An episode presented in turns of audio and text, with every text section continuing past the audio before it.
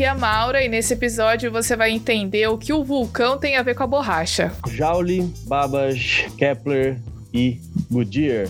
Aqui é o Vinícius e assim como eu, você vai descobrir que nesse finalzinho de ano muita gente importante nasceu.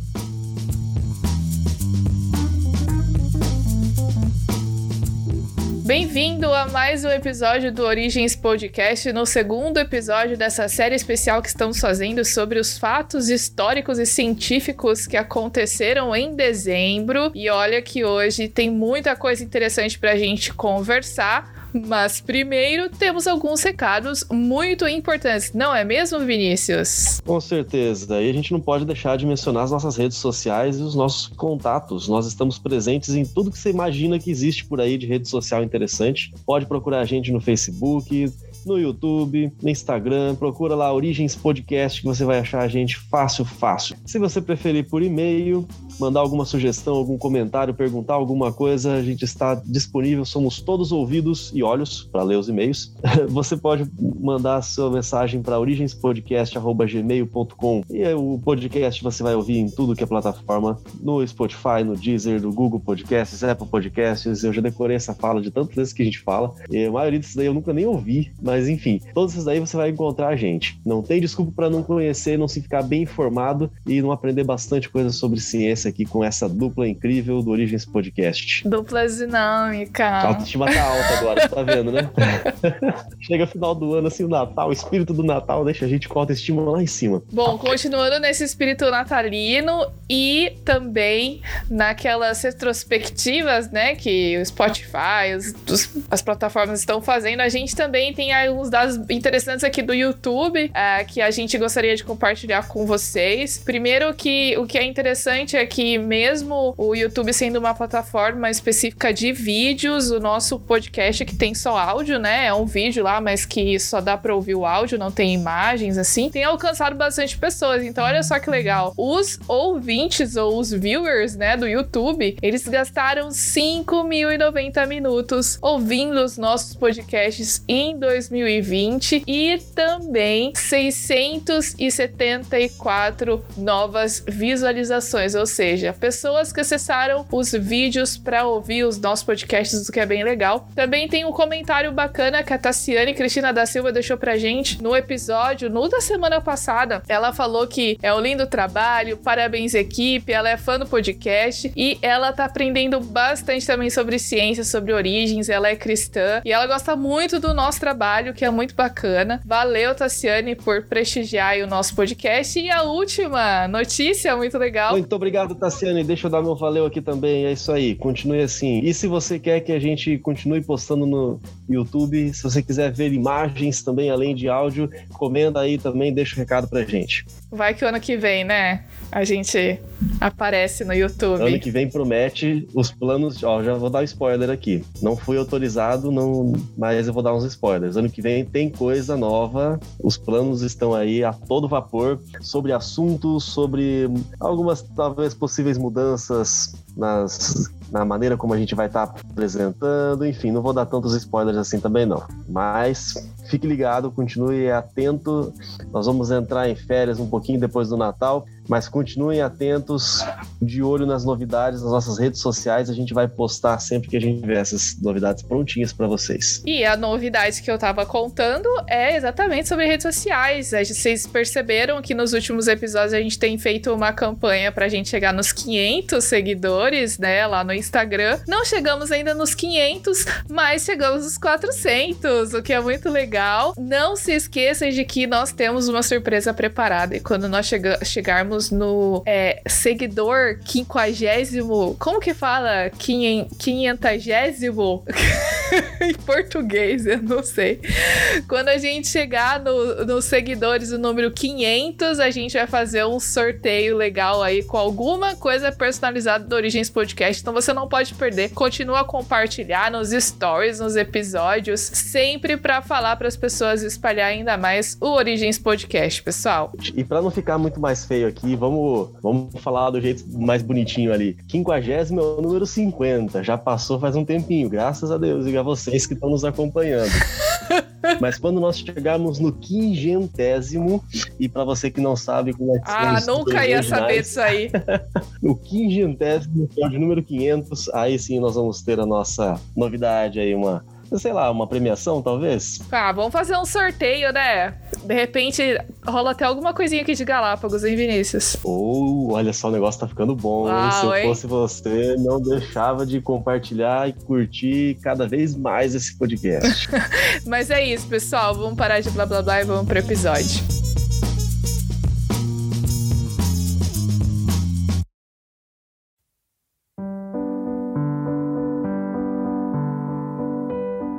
Mas vamos lá, voltando no tempo então para 1818, mas continuando em dezembro. Agora é a véspera de Natal, 24 de dezembro. Nasce aqui uma figura muito importante para a ciência mundial. James Prescott Joule, ou simplesmente falado Joule. Ele foi um físico britânico que ele ficou conhecido principalmente pela investigação que ele fez na, nas áreas de eletricidade e termodinâmica. Um breve histórico dele aqui: ele nasceu em Salford, na Inglaterra, aprendeu ciências e matemáticas diretamente com John Dalton. Se você, você já deve ter ouvido falar desse cidadão. E para todos aqueles que pelo menos passaram pelo ensino médio e aprenderam os modelos atômicos, o estudo de, dos átomos, das partículas atômicas, teve uma participação muito importante do, do Dalton também. É, o, o Joule, ele sempre se interessou por máquinas desde pequeno, pela FIA. Sabe aquele cara que desmonta tudo para ver como é que funciona e depois não consegue montar de novo? É, bom, eu era assim, né? O Joule provavelmente conseguia montar tudo de novo. E ele se interessava também pela, por outros aspectos da física, como eletricidade e temperatura. No comecinho aí da, do século XIX, primeira metade do século XIX, onde ele fez muita parte dos seus trabalhos, suas pesquisas, essas áreas estavam começando a ficar populares e começando a ter um aprofundamento. Hoje você aprende no ensino médio que esses caras passavam a vida inteira estudando. O Joule, ele tem, por exemplo, o seu nome associado ao efeito Joule. O efeito Joule é quando um condutor esquenta ao ser atravessado por uma corrente elétrica. Sabe quando você encosta num fio que está passando eletricidade, ele está quente? Sei que o fio tá, é isolante, né? Vou pegar um outro exemplo. A lâmpada elétrica é incandescente, ela não esquenta. Então, esse efeito de esquentar é porque a energia elétrica passando por esse condutor, ela se transforma em energia térmica. A bateria do celular, às vezes, que esquenta bastante, né? Isso, isso mesmo mesmo. E aí, em homenagem ao Joule, esse fenômeno de, de transformação de energia elétrica para térmica é chamado de efeito Joule. Ele também fez um trabalho muito grande, muito importante com William Thomson, você talvez não conheça o William Thompson, mas você deve conhecer o Lord Kelvin. É a mesma criatura. E, e o trabalho dele ajudou nessa formulação é, das, de algumas leis, como a primeira lei da termodinâmica. Não foi o único, mas foi um dos que contribuiu para isso. Ele estudou muito a relação entre temperatura e volume de um gás. Quando você vai esquentando, o gás se expande, essa coisa toda. Outra homenagem que é feita ao Joule é a medida de energia e trabalho no Sistema Internacional de Unidades. Esse sistema internacional é aquele que fala assim: medida de distância é o metro, medida de temperatura é o Kelvin, medida de peso é o grama e medida de energia e trabalho é o Joule a gente pode definir o joule de duas maneiras principais, como por exemplo, o trabalho necessário para exercer uma força de um newton a outra medida do sistema internacional que homenageou o cientista, por uma distância de um metro. Então, newton por metro. Outra definição para joule é o trabalho realizado para produzir um watt de energia durante um segundo.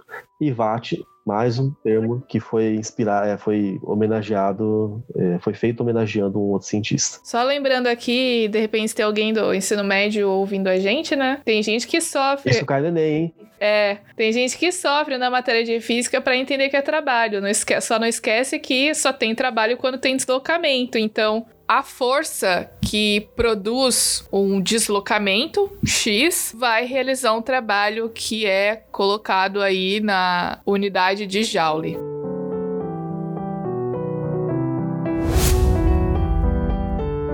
Bom, Indo aí para véspera de Natal do ano de 68, a gente tem aquela famosa foto que ganhou um prêmio, inclusive, do nascer da Terra que foi tirado pelos, pelo astronauta lá da missão do Apollo 8, né? Que foi a primeira missão tripulada que orbitou a Lua. Era uma missão que era para pisar na Lua, né? Mas não rolou, deu umas tretas lá e só tiveram que orbitar e depois voltaram. Eles não tiveram o material pronto a tempo, né? Então eles não chegaram nem a carregar o módulo lunar. Essas e outras informações você vai conferir nos episódios especiais da série NASA e a Conquista Espacial do Origens Podcast. Vai lá ver. Em relação a essa questão do nascer da Terra, é interessante observar que, por causa da rotação que é síncrona da Lua ao redor da Terra, a gente não consegue ver o nascer da Terra a partir da superfície da Lua. Ou seja, esse fenômeno só é visto quando você está na órbita da Lua. Então, como eles estavam na órbita, foi possível ele ver então o nascer da Terra, aquela foto que realmente é uma foto incrível. Quantas palavras difíceis, rotação síncrona, que chique. É mesmo a mesma justificativa do porquê a gente observa sempre a mesma face da Lua, porque a, a Lua ela tá tendo a sua rotação em torno do seu próprio eixo, igual a Terra também faz. Só que a velocidade em que ela rotaciona em seu próprio eixo é a mesma em que ela tem a, a sua é, a sua movimentação ao redor da Terra. Por isso que ela sempre sempre vai mostrar a mesma face para a Terra. Então, se você está na superfície da Lua, para você, no seu ponto de referência, você vai estar tá sempre vendo a Terra também. Você nunca vai se esconder. Então, você não vai ver o nascer da Terra. Agora, para os astronautas que estavam dando a órbita na Lua, então eles passavam pela face oculta, pela face clara, etc. e tal. Numa dessas voltas, eles viram o nascer da Terra. É uma das minhas fotos preferidas é, quando se fala de espaço.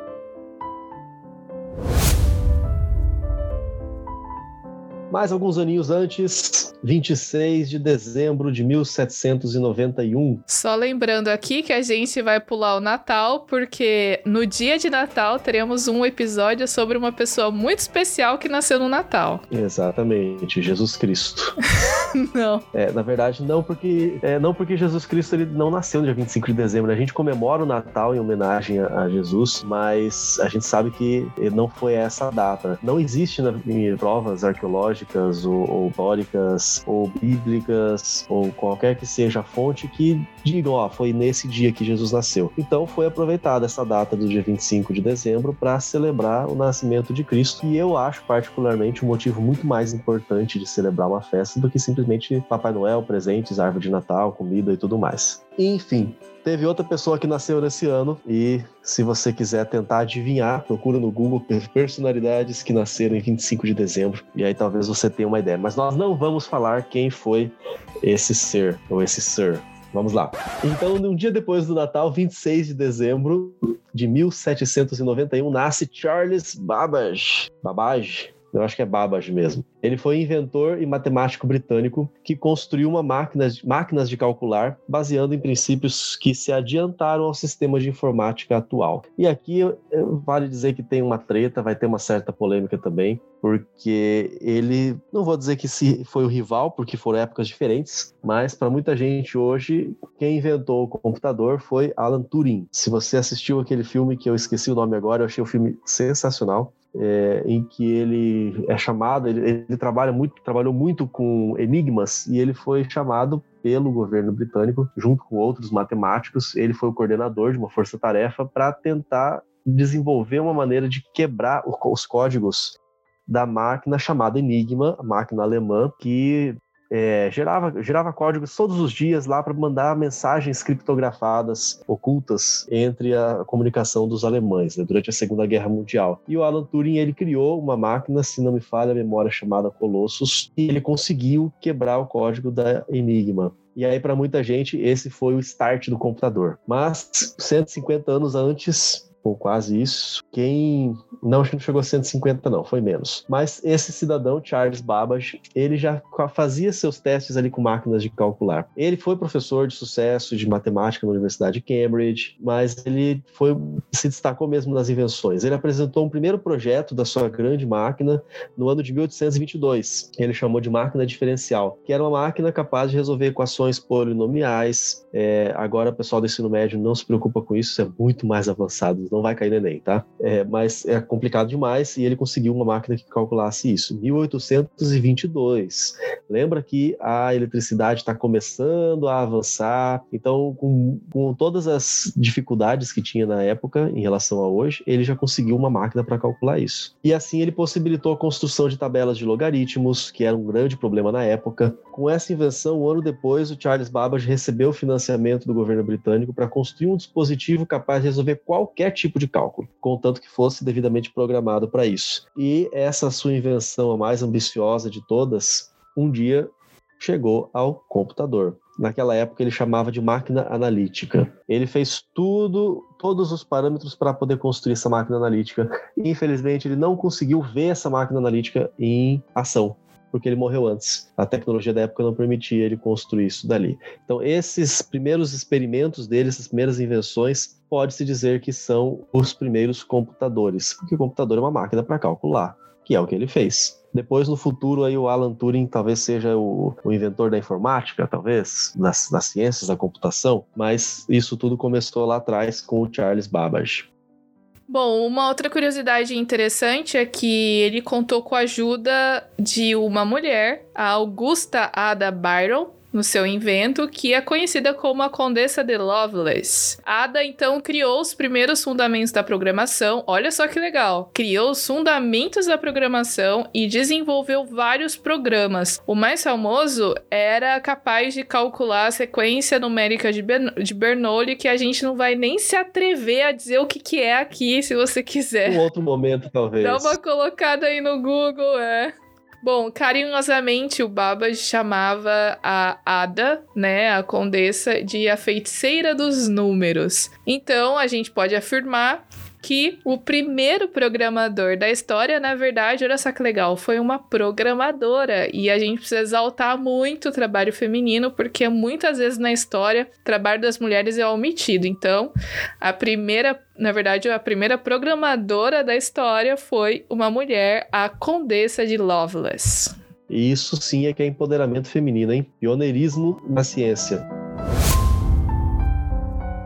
Um dia depois, e alguns anos antes, 27 de dezembro de 1571, século XVI ainda, hein? Aqui nasce o astrônomo e filósofo alemão Johannes Kepler. Esse é um dos meus cientistas favoritos. Tem tudo a ver com astronomia, eu gosto de astronomia, já falei isso várias vezes aqui. E ele, ele entre outras contribuições ali, as suas famosas leis de Kepler, que, que regem os movimentos planetários. Os planetas não ficam simplesmente passeando pelo espaço, eles seguem é, movimentos definidos. E o Kepler ele ajudou a descobrir como isso acontece. Essa viagem dos planetas em órbitas elípticas e o porquê e tudo mais, graças a Kepler. Isso lá no século XVI. Então não vê que essa história de que a Idade Média foi a Idade das Trevas, não tinha conhecimento nenhum. Nossa, nessa época ali já estava acontecendo a como é que é o nome? A reforma estava acontecendo, tinham muitas invenções acontecendo, as grandes navegações, uh, grandes avanços na astronomia. Isso é muito interessante. Acho que a gente pode até bolar em um episódio no futuro só falando como a idade das trevas não era de tantas trevas assim. Mas vamos lá. Kepler, ele foi um famoso astrônomo alemão, matemático,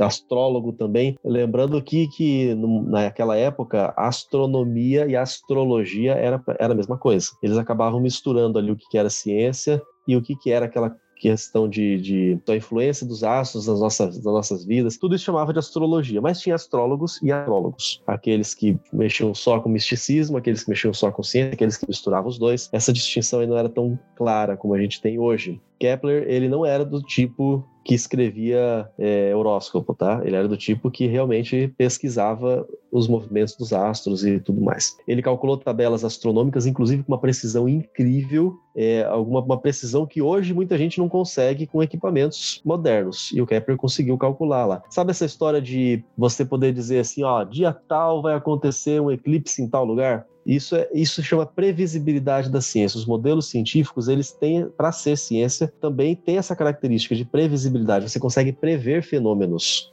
como quando vai acontecer o próximo eclipse, por exemplo, quando vai acontecer a próxima é, chuva de meteoros, quando que você vai poder observar. É até uma confirmação das leis, né? Você usa as leis para prever esses fenômenos. Exatamente. Ó, nós temos agora em dezembro, observe aí uma conjunção entre é, Saturno e Júpiter. Eles vão estar bem próximos. Peraí, Vinícius, vamos conjunção. O que, que é conjunção? É algum tipo de ritual místico? É a gente tem que fazer alguma dancinha? O que, que é uma conjunção? Rapidamente. Não, não é conjuração. é conjunção. É, já, já dá para observar agora em dezembro que Júpiter e Saturno eles vão estar em conjunção, ou seja, eles vão estar bem próximos, é aparentemente próximos. Né? A distância entre eles é enorme, mas observando a partir da Terra, como se visse um do lado do outro, como se eles estivessem pertinhos. Em 21 de dezembro, agora desse ano 2020, vai ser o auge disso. Você vai conseguir, numa mesma, é, numa mesma ocular ali no telescópio, se você tiver um telescópio, você vai conseguir observar Saturno e seus anéis, vai observar Júpiter e até algumas luas de Júpiter, sem precisar mexer o telescópio de lugar. Agora, como é que a gente sabe disso? Por essa característica de previsibilidade, algo que teorias da conspiração não possuem. Então fica aqui uma dica. Você quer derrubar uma teoria da conspiração ou você quer ter certeza se ela é verdadeira ou não, como essa ideia absurda da Terra plana, se ela é capaz de prever esses fenômenos. E se não consegue, pronto, teoria da conspiração. Mas o Kepler também teve outras contribuições. Ele fez importantes descobertas na óptica, na geometria, é, alguns estudos que ele desenvolveu auxiliaram o futuro no desenvolvimento do cálculo. Ele estudou filosofia, estudou teologia, ele era formado em filosofia e ele estudou muito de teologia também. É, eu falei do desenvolvimento do cálculo. Quando Isaac Newton, que foi um dos desenvolvedores do cálculo, o é, cálculo não é assim de contar um mais dois é três, é o cálculo diferencial integral. É isso que eu tava pensando. Não é tão fácil assim, é, não. É essa grande bênção que faz muita gente querer se suicidar nos primeiros anos das, das disciplinas, dos cursos de engenharia, física, matemática, o cálculo diferencial integral. Fundamental em qualquer tecnologia digital que a gente tenha hoje, por exemplo, e muitas mecânicas também. É, foi Isaac Newton um dos que desenvolveu. E ele, o Newton, ele falava assim: se eu cheguei tão longe, ou se eu fui capaz de avistar tão longe, é porque eu subi nos ombros de gigantes. Um desses gigantes é, é o que ele, ele se refere a Kepler. Realmente foi um cidadão muito importante, na minha opinião, pelas suas descobertas e até pelo legado que ele deixou para mim, Kepler é um dos maiores cientistas de todos os tempos. Eu coloquei essa frase na, na minha tese, que eu acho ela realmente muito bonita, né? A gente nunca chega ou faz grandes coisas, ou enfim, é sozinho, né? A gente sempre se apoia na experiência das pessoas, no conhecimento produzido por outras pessoas, então foi realmente uma frase muito bonita que o Newton escreveu aí.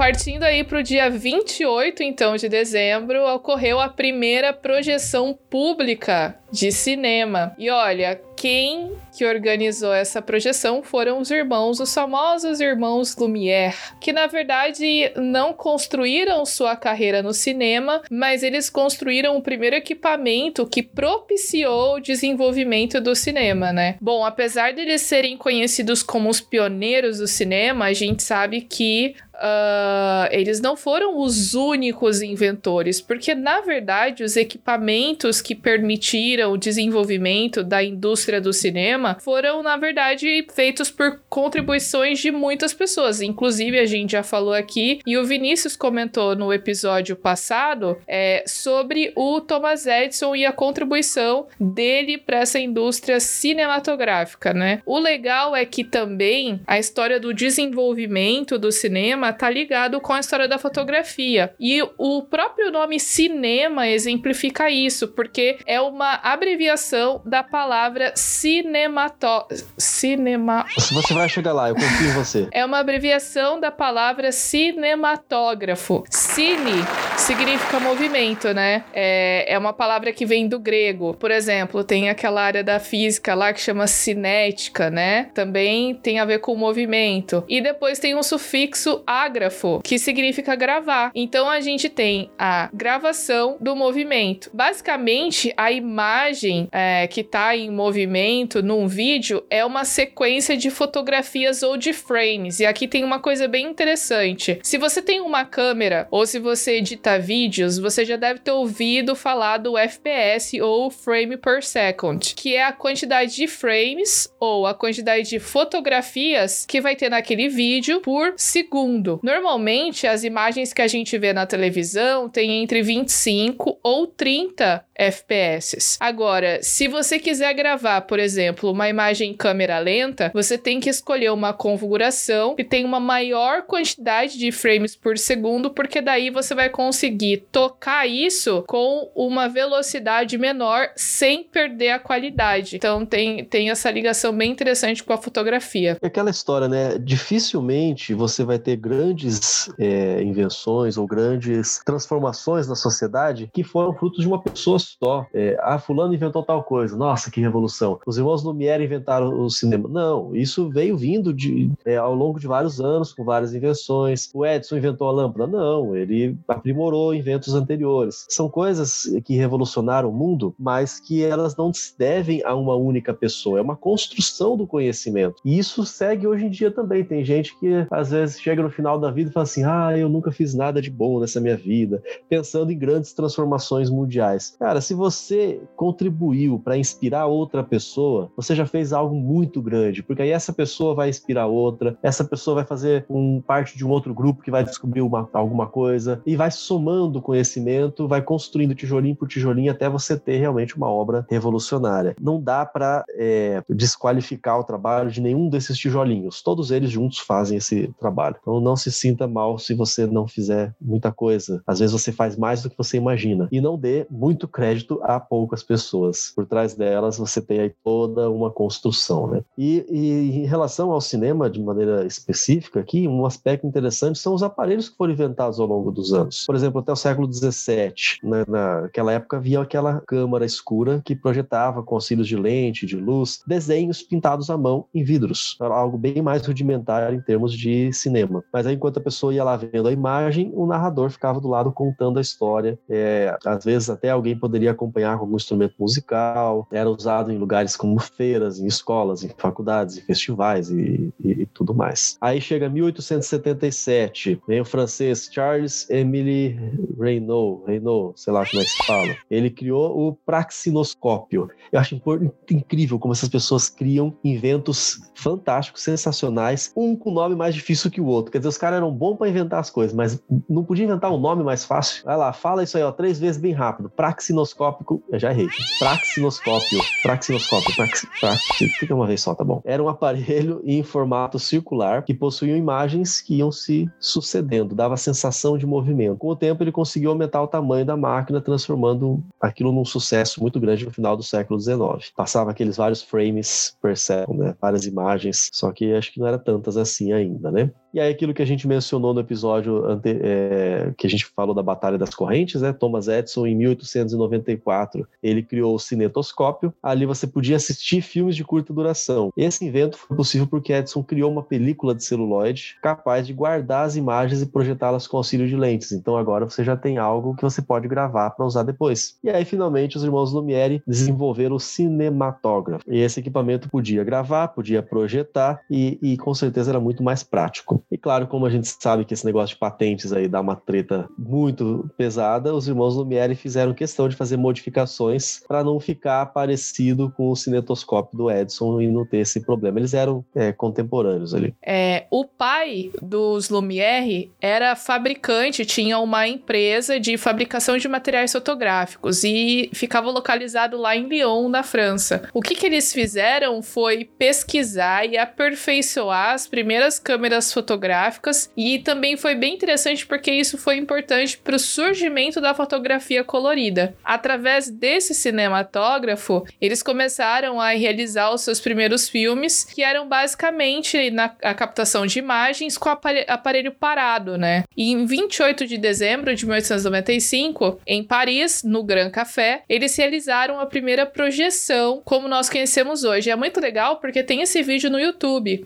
E é legal porque o vídeo começa começa assim, mostrando uma foto, depois duas, três, eles vão aumentando a velocidade, você consegue ouvir, e aí você consegue ver o filme em movimento, que eram os trabalhadores saindo da fábrica, né? Foram dois curtas aí. A chegada do trem à estação, que é uma palavra aqui que eu vou me negar a pronunciar porque eu vou falar errado. A saída dos operários da fábrica. E esse a saída dos operários da fábrica é bem legal porque tem no YouTube, dá para você conferir. A gente vai colocar o link aí no, na nossa página na, nas nossas redes sociais para você poder ver. Esse sobre a chegada do trem à estação, eu vou, eu vou me arriscar, porque não parece tão difícil, não. Laciotar, acho que é isso que se fala, né? Laciotati, acho que é Laciotar. É, esse, esse curta tem um, um relato curioso, eu não vou saber dizer se ele é realmente histórico ou se é uma invenção, porque esse curta, eu já vi esse vídeo, tem algum lugar aí, que é o trem chegando na estação. Você, a câmera foi posicionada meio que de frente para o trem. Então o trem está chegando para a tela. Aí você imagina a pessoa que nunca viu uma tela na vida e vê o trem se aproximando. Diz que as pessoas que estavam assistindo pela primeira vez esse curta, é, elas saíram correndo porque achavam que o trem ia passar por cima delas. Não sei se isso é total realidade aí, mas é uma história curiosa.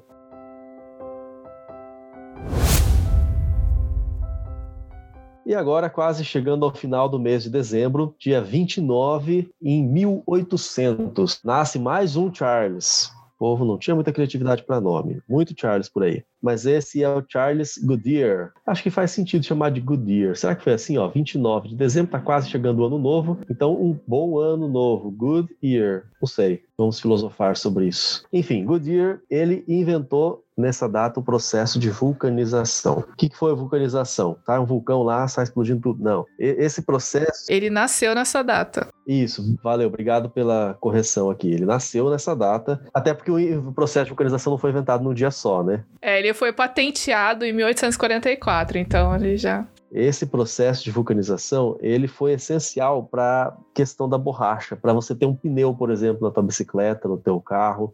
E foi algo que começou meio que por acaso. Ele tinha deixado uma mistura de borracha com enxofre que acabou sendo exposta ao calor e ao chumbo no laboratório dele. Eu fico imaginando nessa época o laboratório das, desse povo tudo meio bagunçado. Sabe aquela coisa que você vê meio caricata de, de fumaça, explosão e tudo meio junto ali? Eu, eu imagino algo mais ou menos assim, porque a gente ouve vários relatos desse tipo, né? Ah, deixei tal coisa que misturou com tal coisa e ficou esquentando lá. E foi algo mais ou menos assim o, o começo, pelo menos, desse processo de vulcanização. Ele misturou enxofre com a borracha e ficou exposto a calor e misturou com chumbo também. O resultado, ele percebeu que a borracha ela não derreteu, ela só queimou um pouquinho, mas numa época em que a borracha se desfazia com facilidade, ele percebeu que agora ela passou a ter maior força de tensão, resistência, é, resistência à dilatação, mais elasticidade, ela podia se adaptar melhor a variações de temperatura, ao clima. Aí já ficou, opa, alguma coisa importante vai acontecer aqui, né? Bom, mas vamos contar contextualizar melhor essa história. Lá no século XIX, era muito difícil trabalhar com borracha. Gente, todas essas é, transformações e avanços tecnológicos que a gente tem hoje, imagina um mundo onde isso quase não existia, ou se existia, às vezes era acessível só para poucas pessoas. E a borracha era uma dificuldade que existia lá no século XIX, pelo menos ali na primeira metade, né? Era muito difícil de trabalhar. Eles fizeram várias tentativas usando talcos, usando ácidos, mas isso deixava deixava os artefatos que tinham borracha muito moles e pegajosos quando a temperatura aumentava. No frio, ao contrário, a borracha ficava muito dura, muito rígida e não ficava flexível, então também não era legal. Basicamente, então, se a gente fosse resumir esse processo de vulcanização, é um processo que deixa a borracha mais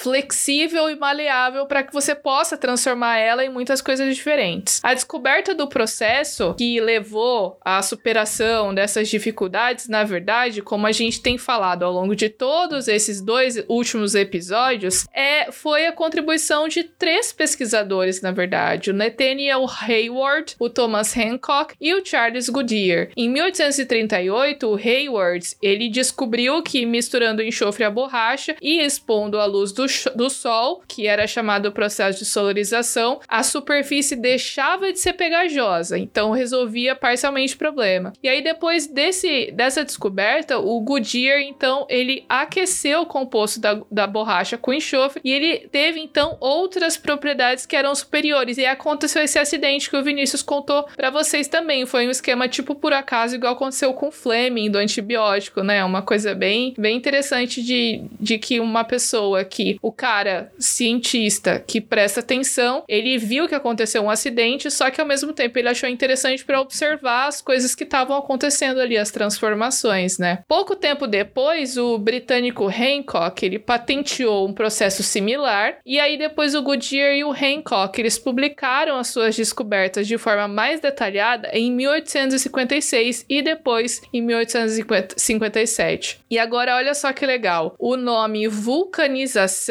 foi inventado e sugerido pelo Hancock e o William Brockdon. Brockdon. Brockdon.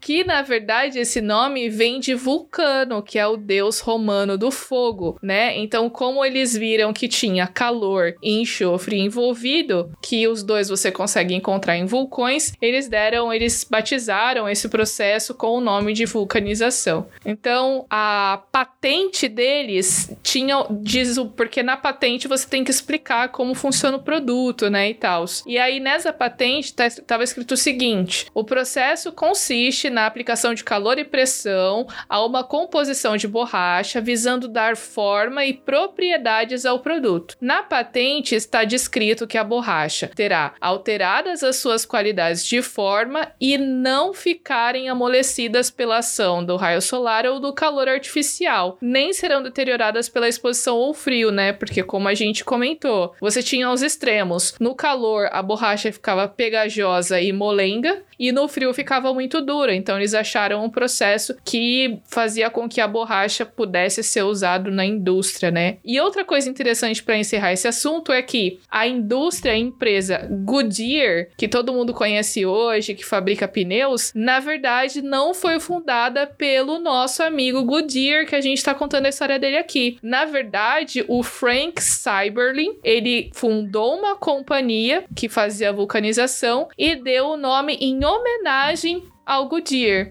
Mas essa empresa não tem nenhuma ligação com a família do Goodyear que a gente falou a história agorinha. E todo esse papo de borracha e clima e temperatura é, me fez lembrar dos, de alguns dos motivos que causaram o acidente com o ônibus espacial Challenger. Mas eu não vou contar nada aqui agora. Você vai voltar lá nos episódios dessa série e, e vão e vai, vai ouvir sobre os ônibus espaciais, você vai entender o que, que aconteceu, o que, que tem a ver com borracha. Dia 30 de dezembro de 1691, quase chegando ao final do mês. Agora chega de falar de nascimento, né? É a morte. Esse, nesse dia morre Robert Boyle. Não é Boyle, tá? É Boyle, cientista britânico um dos primeiros defensores do método científico e um dos fundadores da química moderna. Outro que dá para você colocar no ranking dos maiores cientistas de toda a história. Ele foi 14º filho de um idoso conde, que era o homem mais rico da Irlanda. E aí Aí a gente entende por que a educação dele foi bastante sofisticada. Isso permitiu que ele viajasse por toda a Europa e pudesse se dedicar bastante às pesquisas, né? Ele foi logo para a Terra, acabou recebendo várias propriedades do seu pai e mesmo tendo 13 irmãos, o dinheiro que Boyle recebia do seu pai permitia que ele se dedicasse tranquilamente aos estudos sem se preocupar com mais nada. Então ele tinha uma bolsa científica muito melhor do que qualquer bolsa que grandos ou doutorandos têm aqui, né? É, ele recebia anualmente, todos os anos, então, 3 mil libras em dinheiro do século XVII, que hoje seria em torno de 8 milhões de reais, isso por ano. Uma pequena mesada. Eu queria uma mesada dessa também, com certeza. Eu investi bastante em ciência e outras cositas mas Nessa época, aquela história toda da alquimia, né, de você gerar é, não só ouro, mas. É, é porque o que me ficou famosa com essa história de misturar produtos químicos e reações e, e fazer ouro. Mas, na verdade, esse conceito era tentava ser utilizado para vários outros minerais, várias outras substâncias também. Mas essa ideia estava sendo deixada para trás. E um outro cidadão chamado Francis Bacon, ele propôs um novo método de pensar o mundo, que era baseado na experimentação, não só na argumentação filosófica. É um processo que começou, começava com aquela história de vamos gerar aí uma, uma dúvida, uma pergunta, pergunta a partir de um problema que a gente está observando, vamos criar uma hipótese, vamos testar essa hipótese, vamos fazer um método, vamos ter um resultado e vamos analisar esse resultado. Aquilo que ficou conhecido por método científico. E eu vou fazer mais um merchan nosso mesmo, porque nós não ganhamos nada de nós mesmos, mas é importante a gente fazer propaganda da gente. Não peça para repetir isso. mas a primeira série, os primeiros episódios do Origens Podcast, quando a gente ainda estava lá crescer, começando a surgir no comecinho desse ano, a gente falou, Nenéns. É, nenenzinhos, a gente falou sobre o método científico, sobre como se faz ciência, o que é ciência, então você vai conhecer melhor lá. E Boyle, ele teve contato com esse, esse novo método científico. É, nos seus estudos, ele agia dessa maneira, por experimentação. Ele foi diferenciado de seus ante antecessores porque ele se apegou firmemente a esse método científico. Então, ele ficou conhecido como o primeiro cientista a manter anotações detalhadas dos resultados que obtinha em seu laboratório. Eu lembro quando eu fazia as minhas pesquisas, tanto na na época da graduação como no mestrado. Eu já mencionei em outros episódios que eu trabalhava com ratos é, na área de neurociência e eu fazia várias anotações detalhadas. Isso a gente aprendeu com o legado de Boyle. Eu anotava, por exemplo, quando é que o rato chegou no laboratório, quanto tempo ele permaneceu em ambientação, qual era o peso dele no dia da experimentação, quais os dias e, e os horários que eu fazia a, os procedimentos, tudo o que acontecia com aquele rato, qualquer observação, era tudo amplamente registrado. Então, isso quem ensinou pra gente foi Boyle, Charles Boyle. Hã? Charles mesmo? Isso aí. Não, é Robert. Robert Boyle. Eu falei de um monte de Charles Charles, mas esse não era, esse era Robert Boyle. E ele se preocupava tanto com os aspectos qualitativos como quantitativos, por isso que ele anotava tudo isso passo a passo comparava os resultados, tecia hipóteses. Então, ele foi muito importante para o desenvolvimento do método científico. E aí, com Boyle, então, surgiu um movimento para que a química se desligasse da alquimia, né? Justamente com essa parte da experimentação a partir do século XVII. Porque o Boyle também, ele realizou, a gente vai falar mais para frente, ele realizou pesquisas em várias é, áreas, né? Então, essa questão da experimentação realmente marcou e fez com que ele fosse conhecido como um dos fundadores da química. O principal objeto de estudo do, de Boyle vão, são os gases, né? E ele realmente estudou a dinâmica dos gases com afinco. Numa obra que é a mais famosa dele, que traduzindo aí se chama O Químico Cético, que foi publicado em 1661, o Boyle, ele mudou, olha só, o cara, ele mudou a interpretação da química no seu tempo, porque ele criticou concepções dos alquimistas, ele criticou os ensinos sobre a questão da transmutação dos metais. Ele também falou sobre o conceito de elemento. Inclusive, o prefixo alquimia foi eliminado por Boyle e daí em diante esse campo do estudo passou a ser denominado química, porque realmente passou a ter uma a ciência mais madura, com um discurso mais concreto, quantitativo, com algo mais sistemático. Inclusive, outra coisa legal também é que o Boyle, ele é fundador da Royal Society de London. Na verdade, no início, né, a Sociedade Real, quem, quem é da área da ciência já ouviu falar sobre a Royal Society, mas no início, é, lá na Inglaterra, na verdade, a ideia era fazer uma sociedade secreta de pessoas que queriam estudar a ciência e avançar nos estudos da experimentação. E eles chamaram essa sociedade secreta de Colégio Invisível. Mas em 1663, eles receberam então o apoio do rei Carlos II, ou Charles II, né? E aí dessa forma então passou a ser chamado como é, Royal Society, né? Inclusive Charles Darwin e outros cientistas naturalistas importantes fizeram grandes discursos e apresentaram seus trabalhos na Royal Society, que realmente é uma das instituições mais respeitadas e normalmente em reuniões da Royal Society são reuniões que decidem uh, novos paradigmas da ciência, né? Novos padrões. Então é, é bem interessante a gente saber que tudo isso teve início também com o Boyle, né? Ainda tem mais um fato importante que eu acho importante mencionar sobre Boyle. Pode ser que deixe algumas pessoas aí de cabelo em pé, porque vocês já viram todas essas contribuições que Robert Boyle deixou para a ciência de maneira geral. E Boyle, apesar de tudo isso, ou especialmente por tudo isso, ele era um cristão devoto. Sabe aquela história de ah, religião e ciência não se mistura? Então, o Boyle não sabia disso, por isso que ele era um grande cientista na, em toda a história e também era um cristão devoto. Ele produzia devocionais, ele escrevia muito sobre teologia, ele fazia ensaios éticos, tratados teológicos, ele falava sobre linguagem bíblica, sobre os limites da razão. Então você vê que ele falava tanto de, de filosofia, o papel do filósofo naturalista, por exemplo, e, e, como um cristão ainda. Ele também patrocinou, ele era muito rico, né? Patrocinou missões religiosas, ele patrocinou traduções da Bíblia em muitas linguagens, ele ajudou a avançar muito a ciência e a avançar muito os estudos bíblicos como cristão. Essas duas coisas, ciência e religião, não são excludentes. Elas podem muito bem é, se virar juntas, né? E desses cientistas que a gente mencionou né, nesses últimos dois episódios, todos eles eram cristãos. O Boyle, ele se preocupou muito com a questão de ateísmo, a irreligião, né, algum termo que algumas pessoas utilizam, que estava se espalhando já naquele tempo. Ele se dedicou em demonstrar maneiras em que a ciência e a religião podem se apoiar. Para Boyle, estudar a natureza como um produto da criação de Deus era um dever religioso. Então, não só se apoiam, como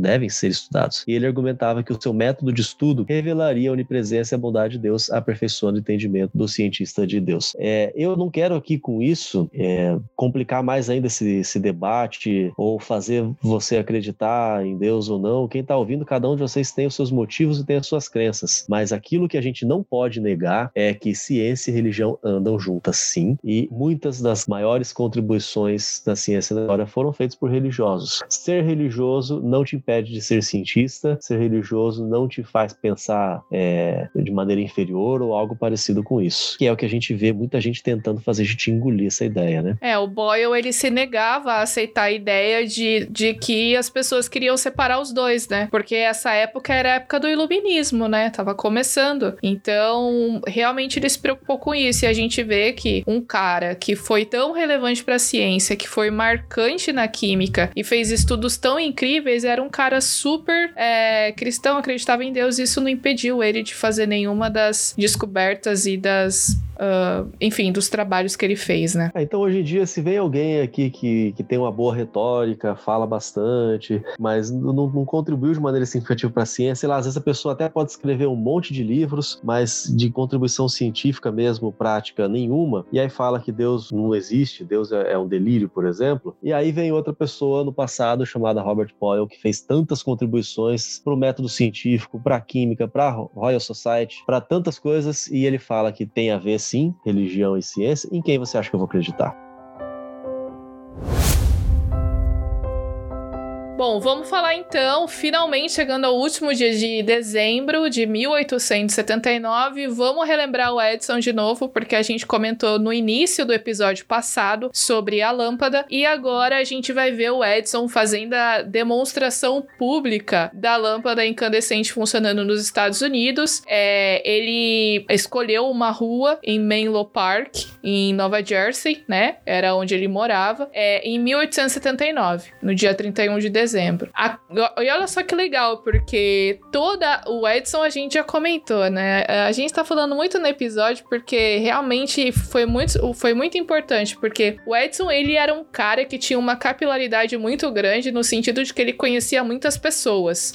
Então ele queria dar um show e ele fez tudo que ele podia para isso. Então, ó, a companhia ferroviária da Pensilvânia disponibilizou trens justamente para Menlo Park no dia do evento para levar as pessoas que queriam ver essa demonstração do Edison. E embora a primeira lâmpada incandescente, como a gente já comentou, tivesse sido inventado 40 anos antes, nenhum inventor como Edison tinha feito ela funcionar de uma forma duradoura. Então, a gente finaliza aqui falando do Edison e da demonstração pública porque ele era assim, ele gostava de dar show, né? É, se você já acha que tá tendo um déjà vu aqui, porque a gente falou do Thomas Edison, né, dessa demonstração da sua lâmpada em 3 de dezembro, mas aquela demonstração foi no seu laboratório, nos seus, nos seus testes. Ele conseguiu comprovar ali. No dia 31, então, ele fez essa demonstração pública como um verdadeiro showman. É assim que ele conseguia conquistar os seus clientes e toda a população americana.